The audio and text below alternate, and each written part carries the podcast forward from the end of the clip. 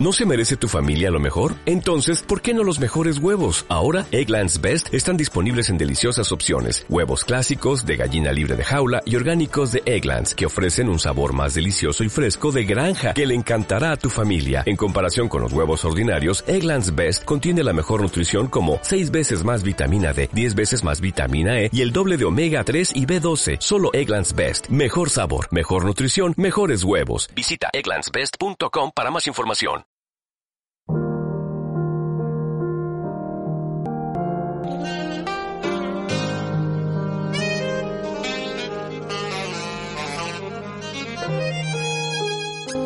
Libro de Urantia es la gran aventura de mi vida.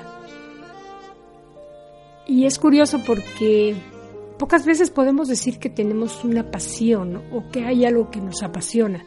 Bueno, en mi caso es el libro de Urantia. ¿Y cómo llegó a mí?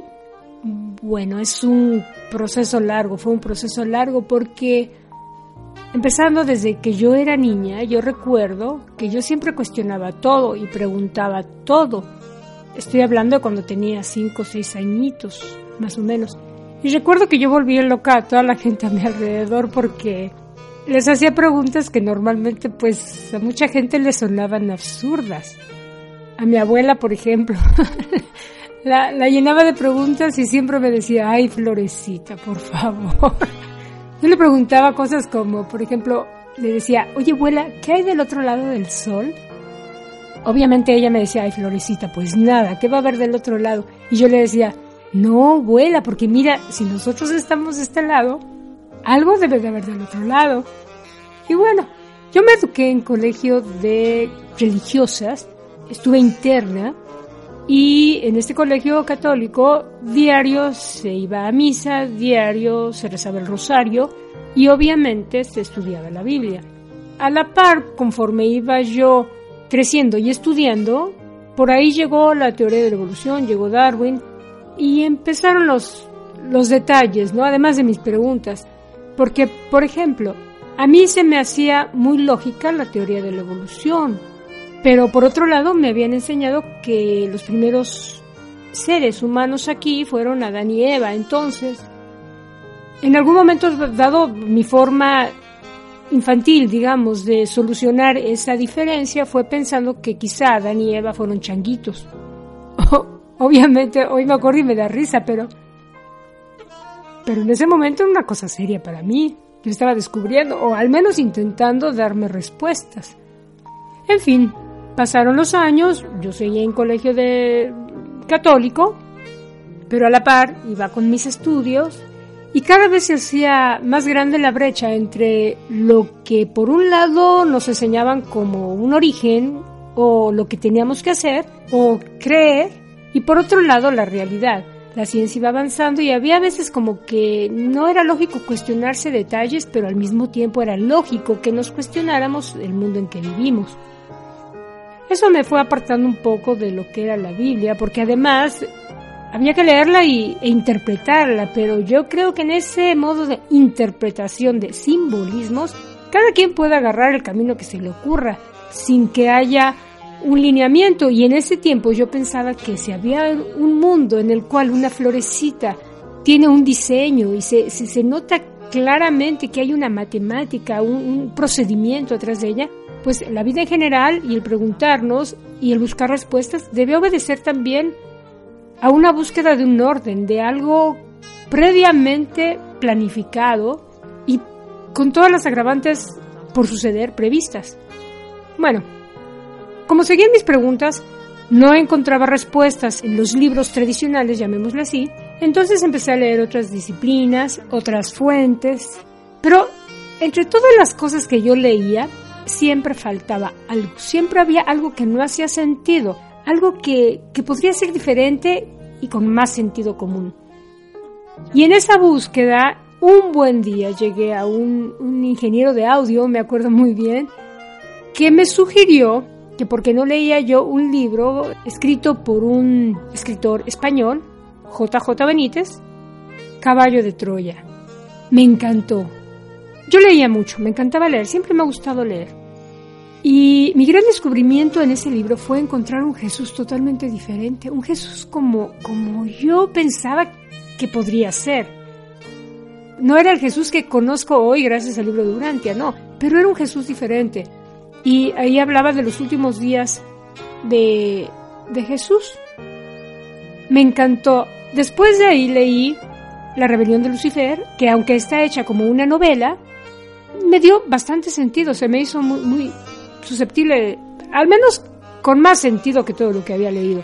Después leí el Testamento de San Juan y también me gustó muchísimo más porque además en toda esta búsqueda de, de información y de respuestas, yo nunca creía que, por ejemplo, las cosas debían de ser tan fatalistas, que si bien estamos en un mundo que no es perfecto, en un mundo en el que las decisiones y la evolución y el procedimiento juegan un papel importante, no todo tenía que ser perfecto, pero tampoco tenía que ser todo tan caótico viniendo desde arriba. En fin, eh, seguí leyendo y en algún momento alguien me invitó a ir a una librería. Yo no tenía muchas ganas de entrar a la librería, pero sí me acuerdo que me quedé en la puerta de la librería y ahí Frente a mí había una pila de libros azules. Ahí tenía la palabra Urantia y aunque no la había yo leído como tal, como Urantia, porque en el libro de Benítez lo pone, asumo que por derechos de autor y Urancha, yo sabía que ese era el libro que andaba yo buscando. Recuerdo que no tenía dinero ni para comprarlo y tuve que pedir prestado. Bueno, pues conseguí dinero y lo compré. En ese tiempo era la pasta de vinil, color azul y hojas muy delicaditas, tipo papel arroz.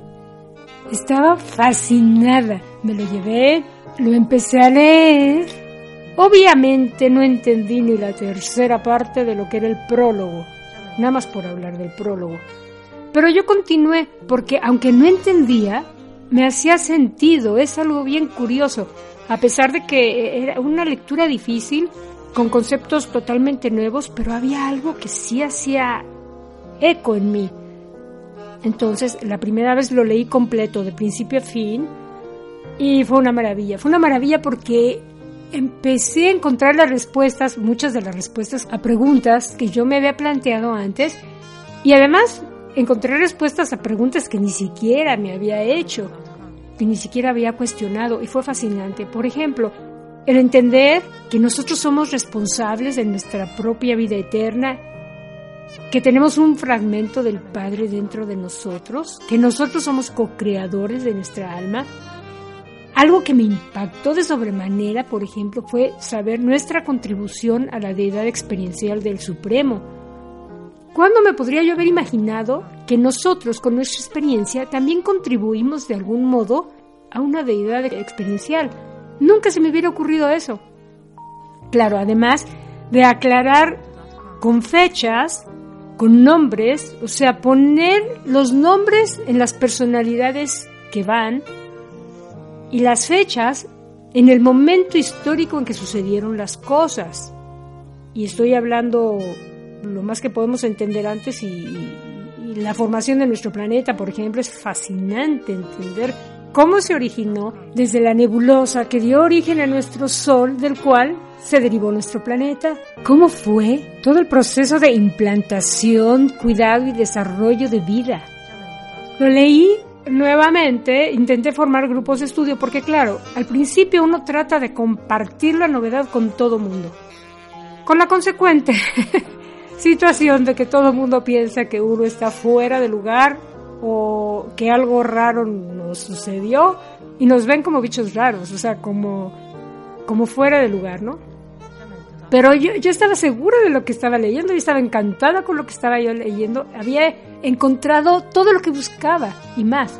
Entonces yo continué, empecé a entenderlo. Aún tengo mucho que estudiar, aún no me lo sé. Aún espero poder discernir y comprender bien bien toda la enseñanza que hay ahí, pero al menos puedo entender nuestro origen, nuestro destino, a dónde vamos, quién es el Padre, cómo es, cómo es su amor, ¿Qué necesitamos hacer para estar en contacto con Él? ¿Cómo lo hacemos a Él de algún modo feliz? Y lo más hermoso de todo, bueno, eh, es que todo es hermoso, entender, por ejemplo, el lugar de nuestro planeta en el gran universo, nuestra dirección geográfica, eso es fascinante. Y el postre, el postre es una maravilla, la cuarta parte del libro, Jesús. ¿Quién es? ¿Quién verdaderamente fue Jesús toda su vida? Todos los supuestos años perdidos, casi día por día. ¿Quién era Él antes de venir? ¿Quién es ahora? Todos los sucesos que rodearon su vida mortal aquí en Urantia. Es maravilloso conocerlo, es sencillamente fascinante entender la, la, maravilla de regalo que nuestro mundo ha tenido. El ser humano más hermoso, más, más bello en todos los sentidos. El ser humano que, que representa la mejor enseñanza e inspiración que tenemos nosotros como mortales para vivir esta vida aquí, sabiendo o conociendo cómo puede ser un, logro de perfección a, nivel humano, por supuesto. Es, es hermoso. Verdaderamente conocer a Jesús, su vida y cómo la vivió, ayudaría a nuestro mundo, a nuestro planeta, que fuera el lugar que todos queremos que sea. Bueno, eso es a grandes rasgos. Leyéndolo, traté de crear grupos de estudio, eh, participar del mejor modo como puedo, tratando de difundir las enseñanzas del libro, porque sí verdaderamente creo que el libro de Urantia no solo es, como dice nuestra querida amiga Nelly Oliver, un mapa de caminos, sino además es, es la pauta, es la receta, es la guía para que nuestro mundo llegue a ser un mundo perfecto, un mundo en luz y vida. Siempre siguiendo dos cosas bien sencillas. Bueno, aparentemente son sencillas, quizá no son tan sencillas. Pero bueno, amar a nuestro Padre porque es nuestro Creador, nuestro Padre, hacer su voluntad y amarnos los unos a los otros. Ese es todo el detallito. Amarnos, respetarnos, protegernos, cuidarnos, cuidar nuestro mundo y hablar con nuestro Padre. Lo que Jesús nos enseñó, lo más hermoso y que, te llena de libertad, la religión de la experiencia personal, el saber que nosotros, donde quiera que estemos, en el momento que se nos ocurra, con nuestro Padre tenemos una relación directa. Él es nuestro Padre y nos ama. En cualquier momento, como estemos vestidos, no importa. Donde estemos o, o, qué hora sea, tampoco importa. Hablar con Él es lo más enriquecedor, lo más satisfactorio y además el mejor alimento que podamos tener la calma total y al mismo tiempo la energía para hacerle frente a todos los pequeños detalles del día a día. Él es nuestro Padre y es lo más hermoso que tenemos. Pensando en ello, invito a todos los que me rodean a que estudien, a que se enteren, a que conozcan. Y bueno, una forma de hacerlo es escuchando Radio Urantia, la luz de la revelación.